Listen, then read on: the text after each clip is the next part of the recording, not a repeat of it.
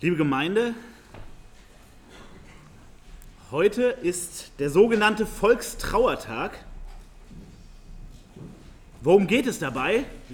In Deutschland wird dieser Tag seit 1952 begangen und es geht um Erinnerungskultur letztlich.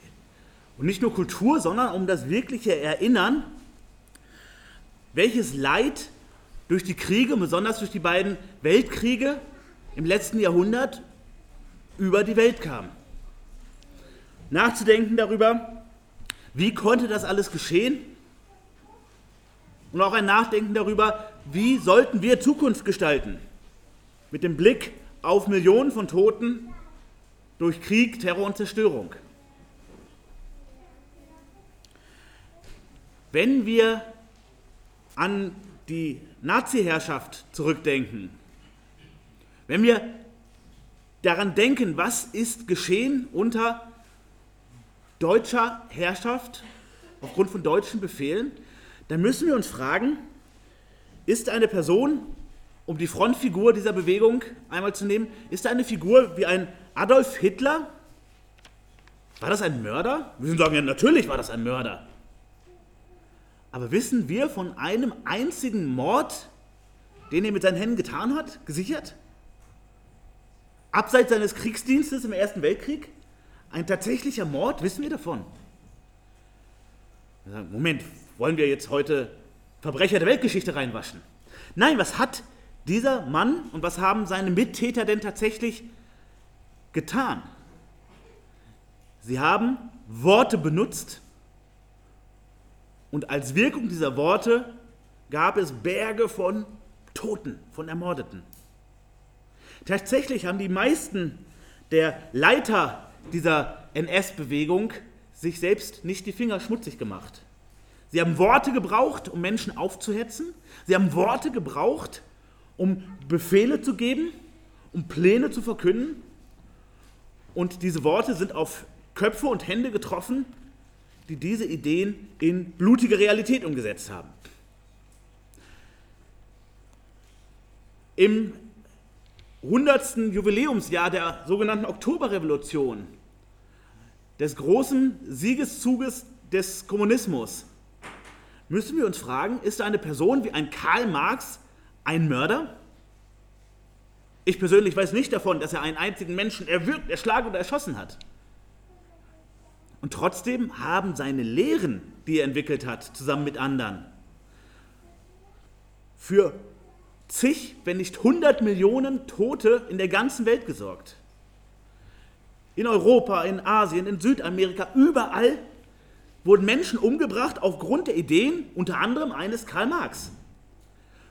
Trotzdem wird dieser Mann heute von großen Teilen auch der deutschen Bevölkerung verehrt als Visionär, als Utopist, als Vor- und Querdenker.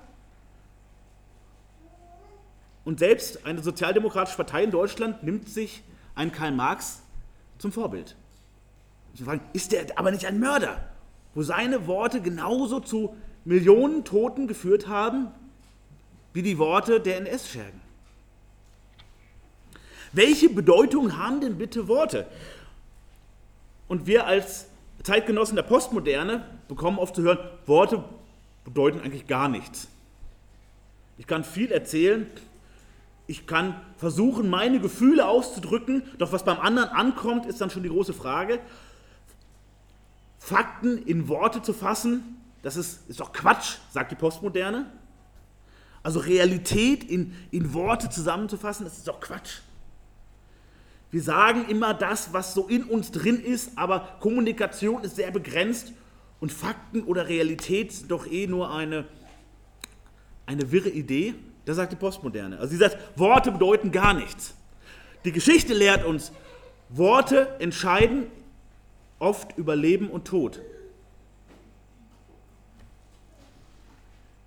Was für eine Bedeutung haben Worte? Wir haben vor zwei Wochen, als wir Jakobus 2 äh, Verse ähm, 14 bis 26 studiert haben, hat uns Jakobus doch noch ins Gewissen geredet und gesagt, du brauchst echten Glauben.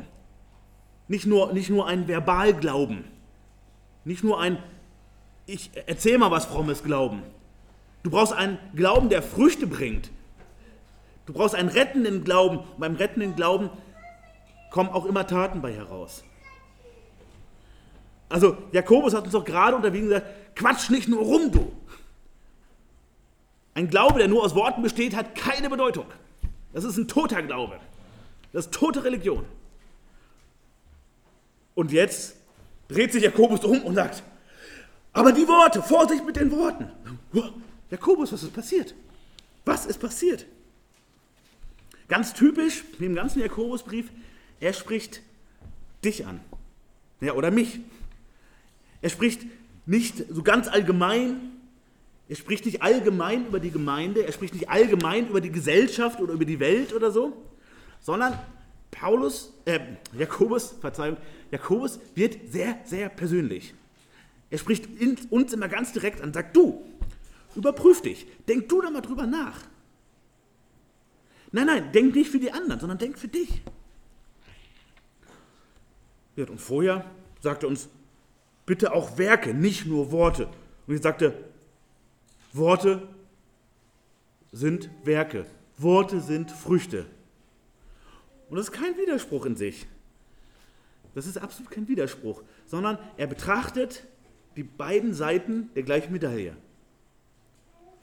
Nur Worte ist toter Glaube, aber Worte haben einen sehr großen Einfluss, eine sehr große Wirkung. Nochmal, es waren Worte, die die halbe Welt in Brand gesteckt haben, mehrfach. Und es waren Worte, die dafür gesorgt haben, dass wir so kurz davor waren, dass die Menschheit, zumindest menschlich betrachtet, ausgelöscht wurde. Worte haben eine sehr, sehr große Bedeutung. Herr Jesus, bitte mach uns deutlich, wenn du uns auch warnst davor, wie wir mit Worten und Kommunikation umgehen. Herr, schenk uns Weisheit, bitte lass uns verstehen und bitte hilf uns, dass wir annehmen, dass du mitten in unser Leben hineinsprichst und dass, dass wir gemeint sind, ganz persönlich. Und bitte schließ uns dein Wort auf und schenk uns echtes Verständnis. Bitte hilf, dass es vom Verstand ins Herz wandert und lebendig wird, was du uns heute sagst. Dass wir unser Leben in der nächsten Woche nicht so weiterleben wie in der letzten Woche. Bitte schenk du Veränderung. Amen. Ich lese unseren Predigtext, so wie ihr ihn auch auf dem Gottesdienstzettel findet, nach der Schlachterübersetzung.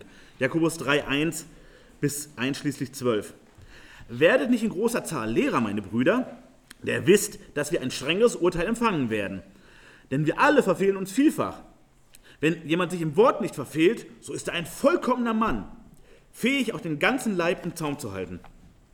Siehe, dem Pferden legen wir Zäume ins Maul, damit sie uns gehorchen, und so lenken wir ihren ganzen Leib.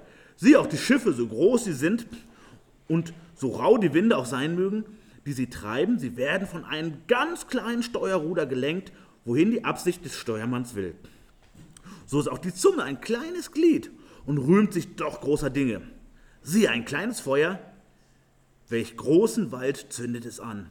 Und die Zunge ist ein Feuer, eine Welt der Ungerechtigkeit. So nimmt die Zunge ihren Platz ein unter unseren Gliedern. Sie befleckt den ganzen Leib und steckt den Umkreis des Lebens in Brand und wird selbst von der Hölle in Brand gesteckt. Denn jede Art der wilden Tiere und Vögel, der Reptilien und Meerestiere wird bezwungen und ist bezwungen worden von der menschlichen Natur. Die Zunge aber kann kein Mensch bezwingen, das unbändige Übel voll tödlichen Giftes. Mit ihr loben wir Gott, den Vater, und mit ihr verfluchen wir die Menschen, die nach dem Bild Gottes gemacht sind. Aus ein und demselben Mund geht Loben und Fluchen hervor. Das soll nicht so sein, meine Brüder. Sprudelt auch aus einer äh, aus einer Quelle, äh, aus derselben Öffnung Süßes, Bitteres hervor? Kann auch meine Brüder ein Feigenbaum Oliven tragen oder einen Weinstock Feigen? So kann auch eine Quelle nicht salziges und süßes Wasser geben. Dieser Text hat, wie oft bei Jakobus, eine ganz spezielle Struktur. Wir finden ähm, bei Paulus oft dieses ganz stringente Eröffnungsfrage, Argument, Argument, Gegenargument, Argument, Argument, Gegenargument und Fazit. Ganz klassisch, so typische Argumentation. Jakobus ist da etwas anders. Ähm, Jakobus setzt hier letztlich zwei Teile einer Klammer am Anfang und am Ende des Textes. Und zwar diese Klammer, die wir in den ähm, Versen 1 und 2 finden und in den Versen 9 bis 12 ist das Thema die Zunge deine Baustelle. Die Zunge deine Baustelle. Also die ersten beiden Verse und unsere letzten drei Verse sind so etwas wie eine Klammer um den weiteren Text. Und dazwischen schreibt er über kleines Ding, große Wirkung, kleines Ding, große Wirkung, eine Hand voller Bilder. Also fünf Bilder, eine Hand voller Bilder. Das ist zwischen dieser Klammer. So baut Jakobus seinen Text auf, etwas anders, als wir es von anderen Bibelschreibern kennen. Wir schauen uns diese erste Klammer ein, also die Einstiegsklammer in den Versen 1 und 2, die Zunge deine Baustelle. Und Jakobus beginnt hier mit einer, mit einer Warnung, mit einer Ermahnung, werdet nicht in großer Zahl Lehrer. Ist er gegen mehrere Prediger in einer Gemeinde. Nein, darum geht es hier nicht. Ist überhaupt dafür, dass es möglichst einen Predigermangel gibt aus irgendeinem theologischen Grund? Nein, ist er definitiv nicht. Sondern es geht darum, dass er nochmal darauf hinweist, welche tragende Verantwortung die Lehrer einer Gemeinde und nicht nur die Lehrer, die auf der Kanzel stehen, sondern auch die Lehrer, die in einem Kindergottesdienst arbeiten, die in einer Bibelstunde arbeiten, in einer Jungschar, in einem Jugendkreis arbeiten, in einem Hauskreis arbeiten, dass die eine sehr große Verantwortung tragen. Eine große Verantwortung für die Gemeinde und für die Heiligen. Er weist darauf hin, wir sollen nicht vorschnell Lehrverantwortung übernehmen. Das ist ein so wichtiges und ernstes Thema, das sollen wir nicht einfach abtun und sagen, naja, klar, kann ich machen. So wie, ich, ich kann gerne mal hier irgendwo helfen, ist kein Problem. Ja, ja, ich, ich kann, auch, kann auch Kinderstunden übernehmen, ich kann mal predigen, ist kein Problem sondern er weist uns darauf hin, das ist eine so ernste Angelegenheit. Überleg dir das gut. Überleg dir das gut, ob Gott dir diese Verantwortung auch aufs Herz legt und ob du sie im Moment tragen, zu tragen bereit bist. Also kein Lehrverbot, sondern eine ganz liebevolle und sehr ernste Ermahnung. Man könnte es auch anders übersetzen und sagen, versuch nicht alle Lehrer zu werden weil das vielleicht besonders anerkannt ist oder weil man dann ähm, kurzfristig schöne Rückmeldung kriegt. Also überlegt euch, was ihr damit macht. Und er sagt, da ihr wisst, dass wir ein strengeres Urteil empfangen werden. Er sagt, also diejenigen, egal in welchem Rahmen, die Gottes Wort anderen erklären, so gut sie können, die ihre Mittel so gut wie möglich ausschöpfen, um den Kindern, den Jugendlichen, den Erwachsenen, den Senioren, äh, den, den Ungläubigen Gottes Wort zu erklären und klar zu machen, was, was bedeutet das? Den schaut Gott auch in besonderer Art und Weise auf die Finger. Denn wenn sie ihre, ihre eigene Botschaft verkünden würden, ist das eine andere Sache. Wenn sie sagen, ich möchte euch ein bisschen Weisheit aus meinem Leben erzählen, ein paar Erkenntnisse, die ich so für mich gesammelt habe, ist das ein ganz anderes Thema, als wenn ihr sagt, ich verkünde Gottes Wort. Da schaut natürlich derjenige, der die Quelle dieser Worte sein soll, genau hin, ob stellvertretend für ihn der Job dort auch gewissenhaft gemacht wird. Deshalb ein strengeres Urteil. Also, wenn du Gottes Wort verkündigst, und übrigens wir sollen letztlich alle in eine Lehraufgabe hineinwachsen. Wenn wir ähm, evangelistisch aktiv sind, dann müssen wir anderen wie ein Lehrer erklären, was steht hier drinne, wenn wir die Kernbotschaft dessen, was bedeutet es? Was bedeutet das auch für dich? Also wir kommen alle aus dieser Lehrverantwortung nicht so ganz raus. Und letztlich sagt Jakobus auch damit, um, umso mehr du dich in diese Lehrverantwortung stellen lässt, umso mehr macht dir bewusst, wie ernst die Angelegenheit ist. Es könnte wieder der Postmoderne kommen und sagen, was sind da nur ein paar Worte? Ein paar Worte zum Sonntag, sagen das Vorprogramm zum äh, allgemeinen Kaffeetrinken und zum, zum wöchentlichen Austausch. Es sind doch nur Worte. Du musst gucken, wie sie psychologisch wirken, dass die Leute sich ein bisschen ergriffen fühlen, sich ein bisschen wohlfühlen. Und Gott sagt, nein, Es geht darum, wie treu du diese Aufgabe machst, das zu sagen, was ich den Menschen sagen möchte. So gut du es halt kannst. Und er weist uns damit auf etwas hin, wovon die Bibel an vielen, vielen Stellen spricht. Lehre, also die Lehre von Gottes Wort. Zu erklären, was bedeutet das hier drin. Das kann heilen, also in einem seelischen Sinne, in einem geistlichen Sinne heil machen. Das düngt, das befruchtet, also das befördert ein, ein gutes Wachstum. Ähm, das, das unterstützt die Gemeinde, es unterstützt den Einzelnen. Oder Lehre verdirbt, Lehre vergiftet, Lehre verwirrt die Gemeinde und den Einzelnen. Lehre ich das, was Gott lehrt, oder lehre ich das, was meinem persönlichen Geschmack entspricht, ähm, der Kultur und dem Mainstream dieser Zeit, der Kultur, aus der ich komme, in der ich aufgewachsen bin, oder, oder, oder. Und wenn ich das lehre, was ich von mir aus lehre, dann ziehe ich ein besonders strenges Urteil auf mich und richte Schaden damit an. Deshalb urteilt Gott auch sehr streng über diese Aufgabe, weil ich damit etwas kaputt mache, durcheinander bringe.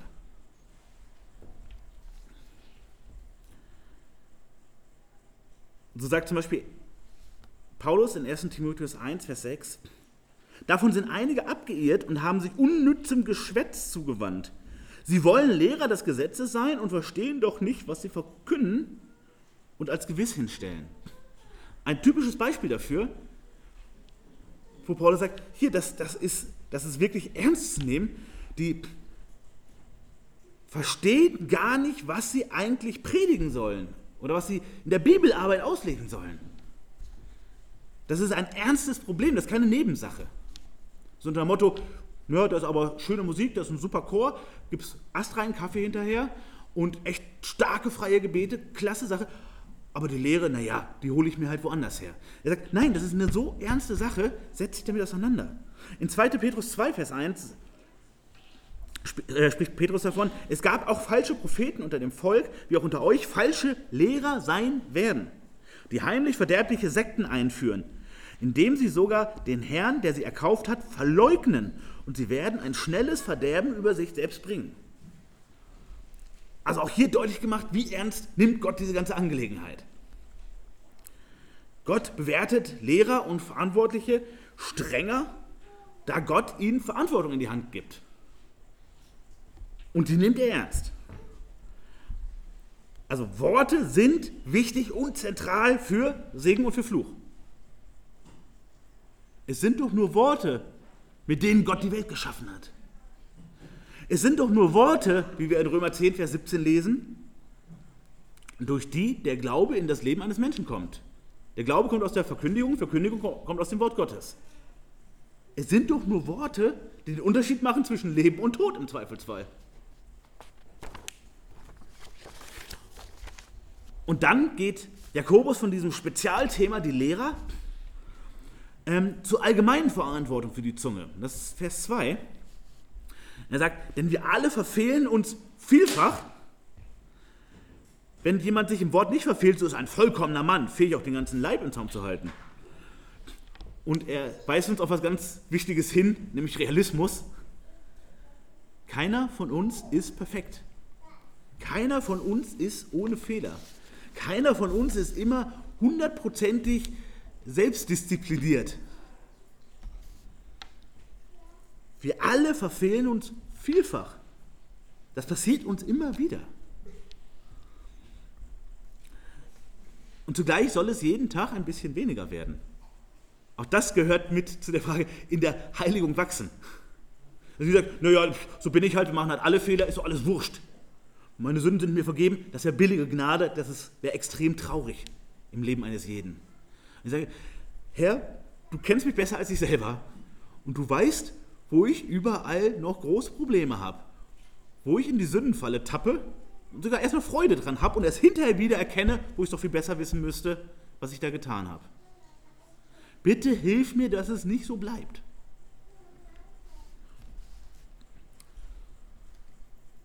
Und Jakobus sagt hier, der Umgang mit Sprache, mit Kommunikation, mit Information, das gehört nämlich alles dazu,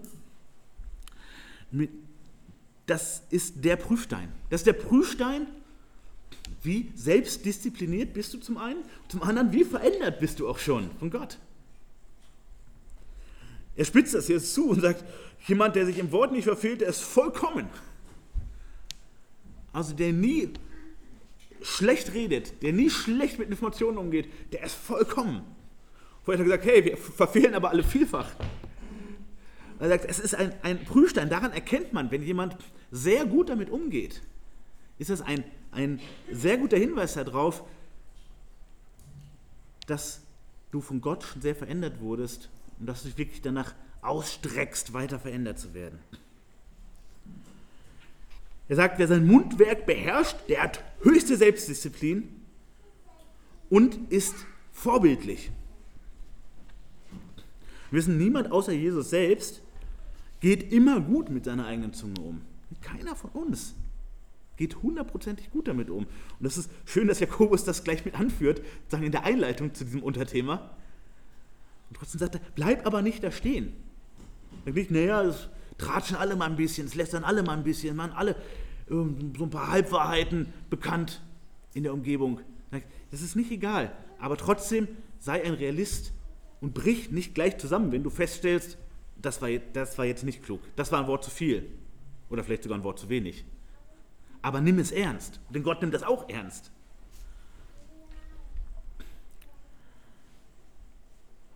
Und zugleich sagt uns zum Beispiel Sprüche 10, Vers 20, die Zunge des Gerechten ist erlesene Silber. Das Her Herz der Gottlosen ist wenig wert. Wieder so ein typischer Kontrast wie aus den Sprüchen. Also, wer von, von Gott zum Gerechten erklärt wird, aus dessen Mund kommt immer mehr, kommen immer mehr Schätze, könnte man sagen. Sprache ist ganz wichtiger, sogar ein zentraler Teil von der Heiligung. Also von der Veränderung, die Jesus in unser Leben bringt. Ja, und dann beginnt mit Vers 3, also Verse 3 bis 8, das Thema zwischen der Klammer. Kleines Ding, große Wirkung. Eine Handvoll Bilder oder eine Lektion in fünf Bildern. Und er nimmt fünf verschiedene Bilder, die ähm, seinen Zeitgenossen und sogar uns heute noch ähm, sehr konkret etwas zu sagen haben, die verständlich sind. Ähm, es sind Bilder, die nicht unbedingt an eine Kultur gebunden sind, nur darauf hinweist, deine Sprache, dein Umgang mit Information, mit Kommunikation, also deine Zunge, das ist das Symbol, was er verwendet. Er sagt Zunge und meint genau das damit. Das ist zwar nur ein kleines Ding. Deine Zunge ist nur ein kleines Ding deinem Mund, versteckt. Sieht man meist nicht. Außer wenn du frech die Zunge ausstreckst. Aber sonst sieht man die nicht. Aber unterschätzt die nicht. Unterschätzt nicht, was du mit nur Worten verursachen kannst. Im Guten wie im Schlechten. Das erste Bild, das erste Bild ist das Pferd und das Zaumzeug. Und wer von euch Pferde spannend findet, vielleicht gerade auch die Mädchen, ähm, kann sich das besonders gut vorstellen. Also, ein Pferd hat so ein, ein Ledergeschirr am, am Kopf befestigt. Ich hoffe, die ähm, Reiter gehen gleich nicht auf die Barrikaden, wenn ich Laie mich hier dran versuche. Und sie haben ein Gebissstück im Maul. Und damit verbunden sind die Zügel, die der Reiter gebraucht, um dieses Pferd zu lenken. Und das heißt, der entscheidende Punkt ist wo beim Pferd? Im Mund. Im Mund, interessant. Und mit dieser Kontrolle über den Mund von dem Pferd kann ich, selbst wenn ich ganz klein und schmächtig bin, ein riesengroßes Pferd lenken. Und es gehorcht mir. Und es macht, hoffentlich, was ich will. Wenn das Pferd das trainiert hat und ich geübt habe, wie ich das machen muss, dann kann ich ein riesengroßes Pferd, was viel stärker und schwerer ist als ich, lenken damit. Also ein Werkzeug, mit dem kannst du, du kleiner schwacher Mensch, einen riesen Gaul kontrollieren. Und das erinnert uns an Psalm 32, kennt ihr bestimmt. Seid nicht wie das Ross und das Maultier, die keinen Verstand haben. Mit Zaum und Gebiss ihrem Geschirr muss man sie bändigen, weil sie sonst nicht zu dir nahen. Was meint dieses Bild? Das meint, die Zunge lenkt dein Leben. Die Zunge lenkt letztlich dein Leben. Also unterschätzt die nicht. Die hat so großen Einfluss auf dein Leben. Und wenn wir dieses Bild ein wenig weiterspinnen wollen, ist auch die Frage, wer reitet dich? Wer lenkt dich letztlich? Wer lenkt dich? Das zweite Bild, das Schiff und das Ruder. Ich habe mich mal etwas schlau gemacht. Große Schiffe, also große, große ähm, Ozeanriesen, ähm, Kreuzfahrtschiffe zum Beispiel, bei denen wiegt das Ruder um die 0,05 Prozent von dem ganzen Schiff. Wir können andersrum sagen, 99,95 Prozent von so einem riesigen Schiff sind nicht Ruder. Also ganz winzig kleiner Teil ist dieses Ruder. Und trotzdem bestimmt der Steuermann über dieses kleine Bauteil, wohin die Reise geht. Also er bestimmt letztlich über dieses, diese kleine Einrichtung, die so ein kleines Gerät ist, im Vergleich zum ganzen Schiff, kommt das Schiff zum Ziel oder nicht? Fährt das Schiff auf den nächsten Eisberg oder auf das nächste Riff auf? Oder gegen die nächste Ölplattform? Oder einfach nur in die falsche Richtung? Oder kommt es zum Ziel? Ein ganz starkes Bild denn niemand von uns kann durch eigene Kraft so ein, ein großes Schiff, auch ein Schiff, wie es zu damaliger Zeit üblich war, ähm, irgendwie in Bewegung bringen oder aufhalten oder die Richtung ändern. Wenn wir auf so ein Schiff zuschwimmen würden und sagen, stopp darüber, würden wir einfach plattgewalzt werden. Aber mit dem Steuer geht das ganz einfach. Steuer hin und her und das Schiff bewegt sich in die richtige Richtung. Und so ist auch die Zunge. Die Zunge kann uns ans Ziel bringen, kann die richtige Richtung mit einstellen oder uns gegen den nächsten Eisberg steuern, uns in den Untergang steuern. Wer sitzt am Steuerruder? Das ist eine spannende Frage. Wenn die Zunge wieder Steuer ist, wer sitzt dann am Steuerruder bei mir? Das dritte Bild, also erste Bild Pferd und Zaumzeug, zweite Bild Schiff und Ruder, das dritte Bild die Flamme und der Waldbrand. Das ist ein ganz krass warnendes Negativbeispiel. Also ein Achtung, Achtung. Er sagt, eine kleine lächerliche Flamme, ein Streichholz, kann einen ganzen Wald anzünden. Wissen wir ja, klar, natürlich kann die das. wenn ihr schon mal Feuer gemacht habt, habt ihr bestimmt Lagerfeuer gemacht habt, mit einem Feuerzeug, einem Streichholz wahrscheinlich, das Feuer angezündet. So, dies kleine Flämmchen. Und wenn der Wind einmal kurz kommt, ist wieder aus. Brauche ich neues Streichholz. Feuerzeug wieder anmachen. Dies kleine Flämmchen, das kann ja gar nichts. Wenn ich das Feuer gut vorbereitet habe, brennt in einer Minute ein großer Berg von, von Holz und Papier und Stroh ganz schnell einmal mit dem Feuer gespielt. Da waren die Erwachsenen immer davor, spielt nicht allein mit Feuer. Ohne Erwachsene kann tatsächlich einen ganzen Wald niederbrennen, kann eine halbe Stadt in Schutt und Asche legen, weil aus dieser kleinen Flamme ein Riesenbrand wird. Kleine Flamme kann Jahrhunderte alte Bäume, und zwar gleich Tausende, Zehntausende, niederbrennen. Wenn du eine kleine Flamme in der Hand hast, sagst du, oh, wie lächerlich. Einmal, pff, aus ist sie. Wenn diese kleine Flamme groß geworden ist, sehen wir die Katastrophe. Und alle Feuerwehren reichen manchmal nicht mehr aus, um den Waldbrand zu löschen. Und nochmal, wir haben das in der Einleitung uns ja eben angeschaut. Worte können die ganze Welt anzünden. Worte können Kriege anzetteln.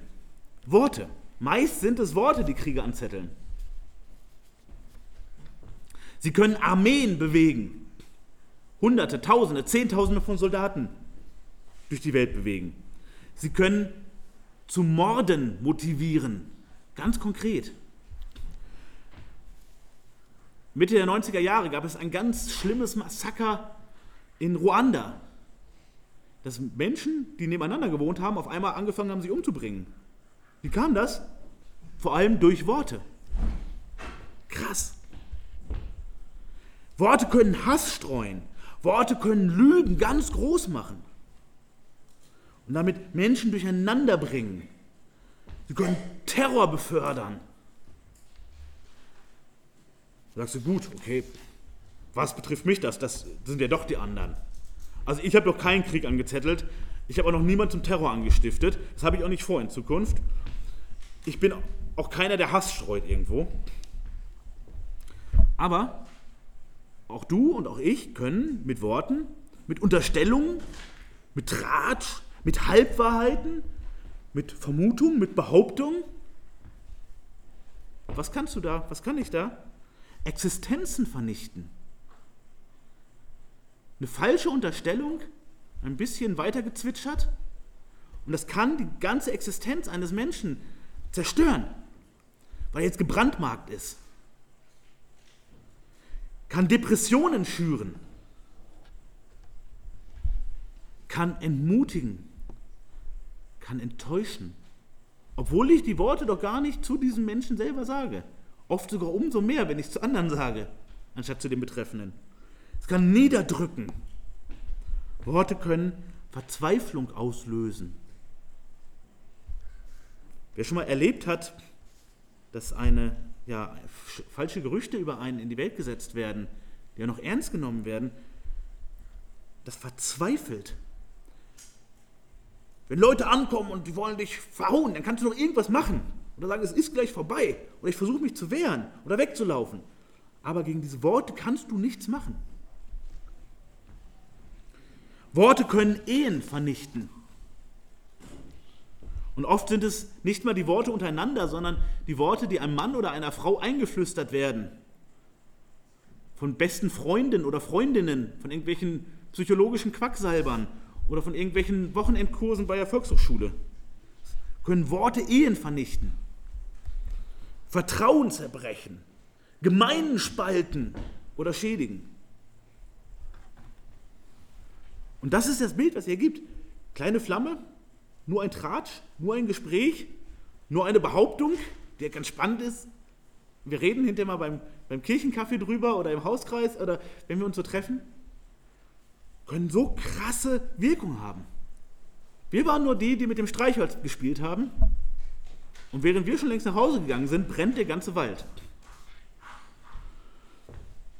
In Sprüche 16 heißt es, ein nichtswürdiger Mann gräbt Unheilsgruben und auf seinen Lippen brennt es wie Feuer. Das ist genau das Bild. Also jemand, der ganz schlecht mit seiner Sprache umgeht, mit seinen Informationen, der gräbt Gruben des Unheils, wo Menschen reinfallen und auf seinen Lippen brennt es wie Feuer, das zerstörerisch ist. Oder in Sprüche 26 noch ein, ein starkes Bild dazu. Zur Glut braucht es Kohlen und zum Feuer Holz. Und um Streit anzufangen, ein zänkischer Mann. Also die kleine Flamme und der Waldbrand. Krasses Bild. Und da sehen wir, es ist eindeutig negativ belegt. Jakobus sagt nicht damit, mit Worten richten wir sowieso nur Schaden an. Dann sollten wir am besten jetzt alle ein Schweigegelübde ablegen und dann wäre die Gemeinde oder die Welt ein Stückchen besser. Aber das meint er hiermit ja eindeutig nicht. Aber er weist darauf hin, wenn du deine Zunge schlecht gebrauchst, kann das so krasse Folgen haben. Ich mache es dir mal richtig anschaulich. Dann das nächste Bild ist eine Welt der Ungerechtigkeit. das ist, das ist schon ziemlich finale Zuspitzung. Also deine Zunge, deine Worte, das, was du erzählst, eine ganze Welt der Ungerechtigkeit. Ein Universum für sich, könnten wir sagen. Und ja, wir wissen ja, Worte schaffen eine eigene Welt. Wenn ihr mal einen Roman lest, tauchen wir ein Stück in eine eigene Welt ab. Da merken wir das ganz besonders. Ne, wenn, wenn die Kinder vom Predigtversteher-Fragebogen dann ihre Bücher mit nach Hause nehmen und die Geschichten lesen, das ist wie in eine Welt abtauchen, die Welt von dieser Geschichte, die Welt der Worte. Wenn wir uns Geschichten erzählen, was wir erlebt haben, uns Berichte geben, und wir sind nicht so ganz langweilige Erzähler, dann steigen die anderen auch mit ein in die Welt unserer Worte, unserer Geschichte. Mein Reden, das schafft ein eigenes Universum. Und was ist jetzt gemeint mit dieser Welt der Ungerechtigkeit? Ist die Zunge, ist Sprache nicht irgendwo auch neutral? Weil ich kann doch Gutes und Schlechtes sagen. Die Zunge gut und schlecht gebrauchen. Der Kubus stößt uns nochmal auf die biblische Anthropologie, also was die Bibel über den Menschen sagt. Wie ist der Mensch? Das ist die Spezialwort. Was sagt die Bibel über den Menschen? Wir finden das in Matthäus 15. Das ist eine der absolut klassischen Stellen, wo Jesus das selber erklärt, wo es darum geht, dass sich die Schriftgelehrten und Pharisäer beschweren, dass Jesu Jünger die Überlieferung der Alten missachten, sich nicht die Hände waschen vorm Essen. Und Jesus nutzt dann ähm, diese Anfrage, um erst dem Volk und dann, dann seinen Jüngern zu erklären, was das eigentliche Problem ist. Ungewaschene Hände sind nicht das Problem.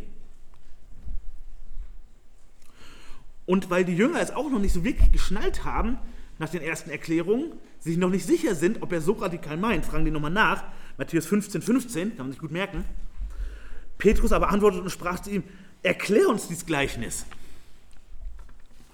Und Jesus fragt ein bisschen schroff zurück, seid denn auch ihr noch unverständlich? Mensch, habt ihr es auch immer noch nicht verstanden? Aber ich erkläre es euch nochmal. Begreift ihr noch nicht, dass alles, was zum Mund hineinkommt, in den Bauch kommt und in den Abort geworfen wird? Also das, was du, was du aufnimmst, das kommt auch wieder raus aus dir. Das ist nicht das Problem. Was aber aus dem Mund kommt, und da sind wir wieder mitten im Thema, was aus dem Mund kommt, sozusagen was über die Zunge kommt, das kommt aus dem Herzen. Und das verunreinigt den Menschen. Woher kommt das Böse in der Welt? Woher kommt das Böse in deinem Leben letztlich? Über die Zunge, aus deinem Herzen. Das ist die Giftquelle. Zeigt nicht darauf die böse, böse Welt. Das böse Fernsehen, das bringt das Böse in mich rein. Und das böse Internet bringt das Böse in mich rein. Und die böse Veranstaltung bringt das Böse in mich rein. Das ist nicht der Kern. Das Böse ist aus deinem Herzen. Deshalb sieht so manches im Fernsehen und im Internet und bei dieser Veranstaltung wirklich so gottlos und böse aus. Dein Herz hat mit dazu beigetragen. Und raus aus dem Herzen kommt es über die Zunge. Über die Zunge. Und er sagt weiter, denn aus dem Herzen kommen böse Gedanken, Mord, Ehebruch, Unzucht, Diebstahl, falsche Zeugnisse, Lästerungen. Das ist, was die Menschen verunreinigt. Aber mit ungewaschenen Händen essen, das verunreinigt die Menschen nicht. Das ist das Problem. Warum ist das Herz eine Welt der Ungerechtigkeit? Na, das ist nicht übertrieben, weil das Herz die Inhalte des Herzens nach außen bringt.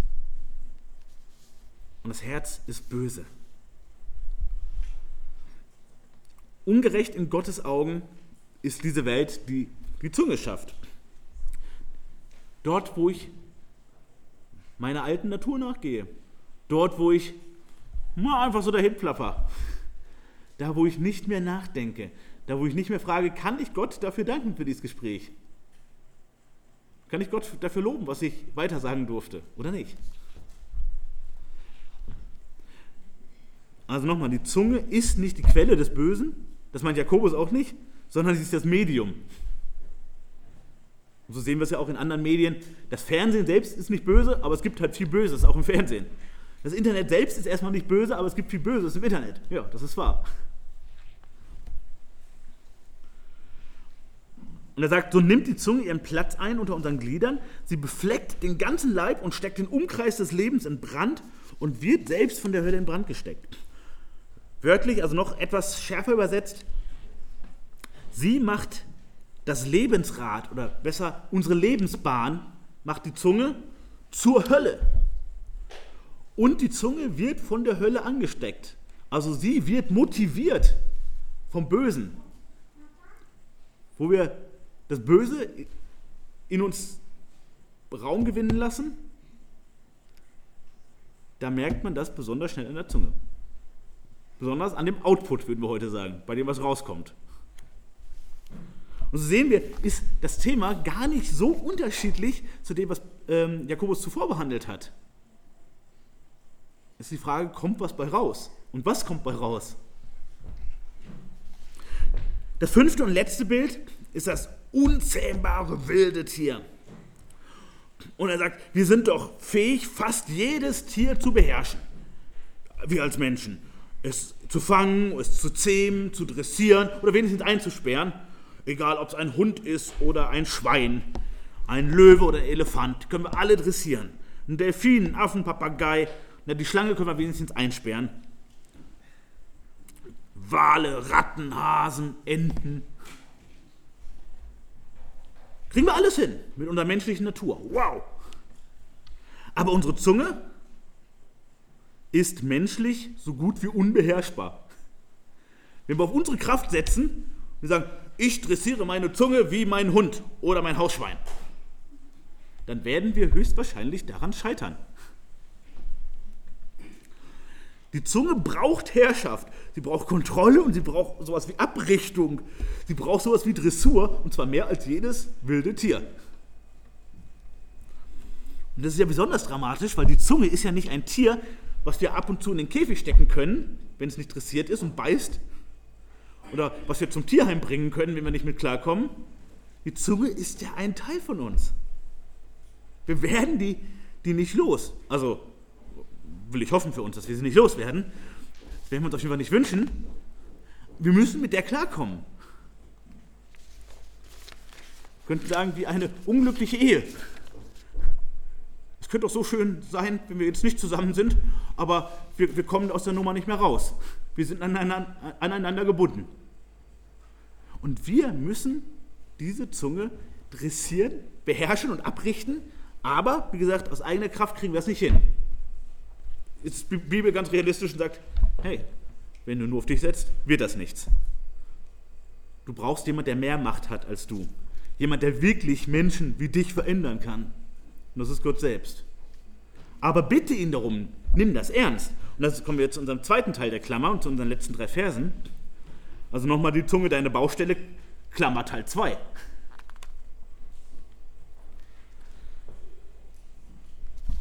Jakobus macht uns deutlich, wenn wir das Ganze zusammenfassen, diese drei Verse. Sei nicht halbherzig. Wir kennen das aus Psalm 119. Ich hasse die geteilten Herzen sind, aber dein Gesetz habe ich lieb. Sei nicht halbherzig bei diesem Thema. Nochmal, Jakobus stellt uns Gottes Auftrag so vor Augen, das ist echt eine ernste Sache. Mit Sprache kannst du zwar viel Gutes tun, aber sei gewarnt, du kannst auch so viel Verderben anrichten, so viel Schaden anrichten. Also sag nicht, naja, ich bin ja hier noch auf Erden, ist halt wie es ist. Sei ein Realist, aber sei nicht faul und passiv. Wenn du zu Jesus gehörst, sollst du weiter wachsen. Du sollst sagen, Herr, ich hab's echt nötig. Und jetzt, wo ich drüber nachdenke, merke ich, an wie vielen Ecken und Enden ich schlecht umgehe mit meiner Zunge. Und das macht mir sogar noch Spaß. Sollte es aber gar nicht. Bitte hilf mir da, dass du mich gleich wachrüttelst, wo ich schon dabei bin. Dass ich darüber nachdenke, was mache ich denn mit den Worten, die ich sage. Und er sagt hier, Gott loben und zugleich sein Ebenbild, also die Menschen verfluchen, aus dem gleichen Mund, das passt nicht zusammen. Das, das passt doch nicht zusammen. Also er könnte sagen, sonntags singst du hier die, die schönen Lieder mit und machst Jesus groß und Gott groß und alles, alles ist super und betest inbrünstig und meinst es auch ernst. Und zehn Minuten später oder drei Stunden später lästerst und schimpfst du und verbreitest Halbwahrheiten, drückst andere mit deinen Worten herunter. Das passt doch nicht zusammen. Deine Worte sind Werke. Nicht all deine Werke sollen Worte sein, aber Worte sind Werke. Und damit haben wir uns ja vorletzten Sonntag so intensiv beschäftigt mit den Werken. Welche Werke bringst du hervor? In welche Werke investierst du auch? Ja, wir haben gehört, Werke sind wie für ein, ein Baby das Atmen. Die kommen doch von alleine. Aber trotzdem streben wir auch danach, strengen uns ja auch an, wollen wir doch auch. In welche Werke investierst du mit deiner Zunge? In welche Früchte investierst du? Was für eine Quelle bist du? Dein verändertes Herz soll sich danach ausstrecken, eine süße Quelle zu sein, eindeutig zu sein. Nicht mal süß und mal salzig, eindeutig. Jakobus sagt, sei kein Wechselwesen, sei nicht geistlich schizophren. Stärke dein heiliges Profil. Und nochmal, er sagt, Kommunikation ist wichtig, ist eine ganz wichtige Sache in deinem Glaubensleben. Und dann lass uns, lass uns doch noch in den letzten Minuten einfach mal drüber nachdenken. Wie gehe ich mit vertraulichen Informationen um? Wie gehe ich damit um? Behandle ich sie so, wie ich sie behandeln sollte? Wie gehst du mit deinen Vermutungen um? Besonders Vermutungen über andere. Wem erzählst du sie und vor allem warum? In welchem Rahmen, in welchem Kontext? Oder wem sagst du wann und warum deine Abneigung? Sagst du es der betreffenden Person? Und wenn ja, warum? Ist das die Baustelle des anderen oder ist deine Baustelle? Oder sagst du anderen etwas über deine Abneigung gegen Person XY? Inwieweit bedenkst du die Folgen deiner Worte? Und auch wenn wir das natürlich niemandem unterstellen wollen, wahrscheinlich sind wir alle dazu geneigt, dass wir zu wenig über die Folgen unserer Worte nachdenken. Dass wir die Folgen unserer Worte unterschätzen. Und andersrum, überlege, wie du mit deiner Zunge, wie du mit Worten ein Segen sein kannst. Denn darauf stößt uns Jakobus letztlich auch. Die Warnung steht im Vordergrund, aber wie kann ich es denn besser machen? Wie kann ich durch meine Worte tatsächlich Gutes tun? Nicht nur so ein bisschen psychologisch, so, oh, du bist schon ein ganz anständiger Kerl, ich hab dich auch echt gerne. Das kann auch ein ehrliches, ermutigendes Wort sein, aber es geht um mehr als ein bisschen Schulterklopfen und ein bisschen psychologisch aufbauendes Blabla. Das hilft nämlich nicht wirklich. Sprüche 16 wieder sagt, freundliche Worte sind wie Honigseim, süß für die Seele und heilsam für das Gebein. Also auch das sagt Gottes Wort ganz klar. Gottes Wort selbst führt zum Leben, schafft Veränderung im Menschen durch die Wirkung des Heiligen Geistes. Worte sind wichtig, aber auch unsere Worte untereinander können sein ein, eine Freude, ein Segen, ähm, im besten Sinne Wellness. Es geht nicht darum, dass wir schleimen. Schleimen ist letztlich wie Tratschen und Lügen. Schleimen ist Heucheln. Das haben wir nicht gemeint. Sondern wir sollen trösten, wo jemand Trost gebrauchen kann. Wir sollen ermahnen, wo jemand Ermahnung braucht. Wir sollen ermutigen, wo jemand mutlos wird. Wir sollen warnen, wo jemand sich aufs Glatteis begibt. Wir sollen erbauen, wo jemand niedergedrückt ist. Wir sollen zurechtweisen, wo jemand droht, aus der Bahn zu geraten. All das sind Dinge, die wir hauptsächlich über Worte machen. Mit unseren Worten und mit dem Wort Gottes. Und überlegt euch, wie sehr hängen doch auch unsere Entscheidungen, auch die ganz großen Lebensentscheidungen von Worten ab. Gehe ich jetzt den scheinbar richtigen Schritt? Ich habe jetzt die Fakten geprüft und gesagt, ja, das ist jetzt zu tun. Eine wichtige Veränderung in unserem Leben oder in meinem Leben ist jetzt wirklich dran. Und wie wichtig kann doch sein, dass jemand sagt, okay, warum machst du das? Ah, okay, das sind die Gründe, das hast du vor. Das, das klingt nach einem guten Plan. Oder jemand, der sagt, oh, das würde ich aber nicht machen, das wäre mir auf jeden Fall viel zu heikel. Also ich würde da nicht vor allem meine Familie jetzt noch mit reinreißen. Also hier, und überleg mal, was das auch langfristig bedeutet. Es sind beides nur Worte, beides nur Töne. Und wie tangieren sie doch unsere Entscheidung?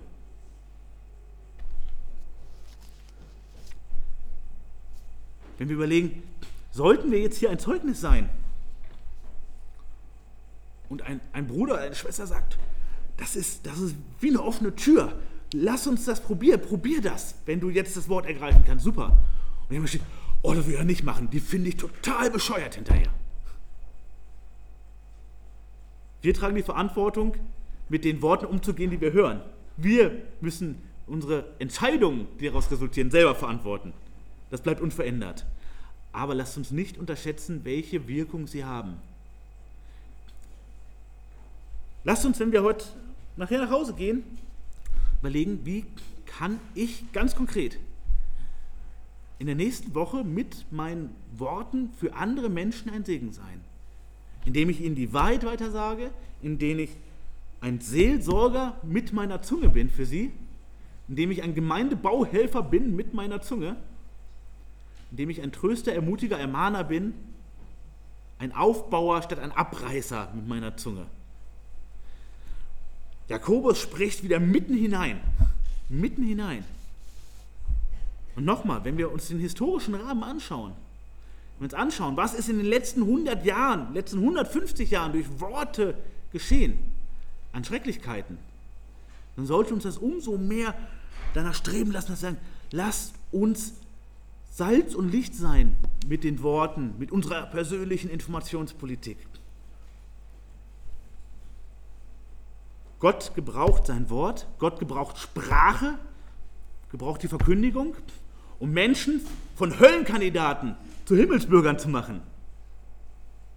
Die Worte selbst sind nicht magisch, aber er gebraucht sie als Medium.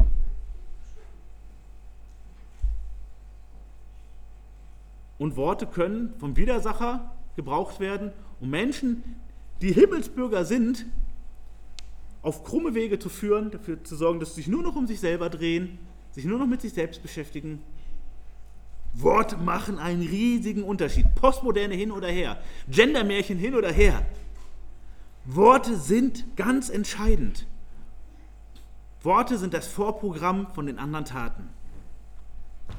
Lass uns überlegen, wie ehren wir Gott damit? Herr Jesus, danke, dass du uns Sprache gibst, dass du uns als Sprachwesen machst, dass wir uns austauschen können, dass wir Informationen uns weitergeben können dass das große Bedeutung hat für unser Leben. Wir würden sogar eingehen, ohne dass wir miteinander reden könnten. Wenn keiner mit uns spricht, das wird uns kaputt machen. Aber Herr, auch wir können andere kaputt machen, traurig machen, beschädigen, verwirren durch schlechte Worte, durch schlechtes Reden. Herr, bitte hilf, dass wir Freude und Segen sind, dass wir dich ehren mit dem, was wir sagen und auch da, wo wir schweigen. Schenk uns mehr Weisheit darüber, welche Folgen hat das was wir wann, wo, wie sagen, an wen. Bitte hilf, dass wir das nicht mehr so unterschätzen wie bisher. Und Herr, danke, dass du geduldig bist mit uns und dass du an, an uns wirkst und dass du schenken kannst, dass wir besser damit umgehen in Zukunft. Amen.